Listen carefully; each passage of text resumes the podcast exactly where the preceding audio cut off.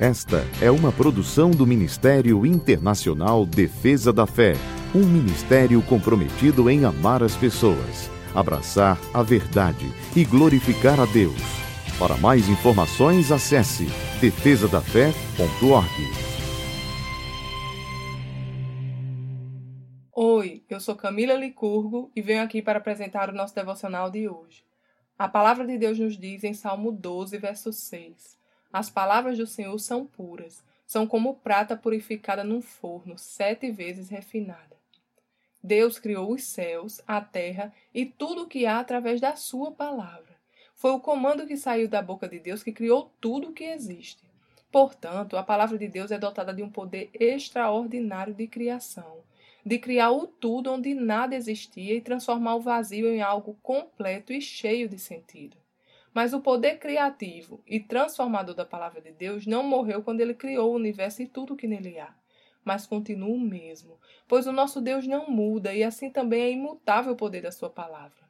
A palavra de Deus continua sendo tão poderosa quanto nos dias da criação do mundo e continua a operar maravilhas. Ela é algo puro, santo e muito precioso. A palavra de Deus é poderosa para operar não só maravilhas no cosmos, mas também para criar, tocar e transformar vidas. A palavra de Deus é a resposta para os anseios e questionamentos do homem. Ela é o caminho que aponta para o sentido da vida e para o preenchimento do nosso ser. Se estamos desesperados, ela gera em nós fé. Se estamos tristes, ela nos enche de uma alegria que vem de dentro e independe das circunstâncias. Se estamos alegres, ela nos faz transbordar de gozo ao nos ensinar que não há nada que possa nos afastar do amor do nosso Pai. Por isso, amemos a palavra de Deus e busquemos conhecê-la cada vez mais. Ela é um tesouro precioso que opera maravilhas e nos mantém firmes desfrutando da graça e do amor do nosso Pai. Vamos orar? Pai querido, obrigada pela tua palavra que é viva, eficaz e sempre cumpre o propósito para o qual foi lançada. Aperfeiçoa-me, Senhor, no conhecimento e na revelação da Sua palavra, para que eu possa aprender mais de Ti, meu Pai, e do Teu poder. Em nome de Jesus. Amém.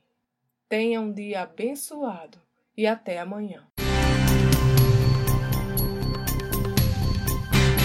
Essa foi uma produção do Ministério Internacional Defesa da Fé, um ministério comprometido em amar as pessoas, abraçar a verdade e glorificar a Deus.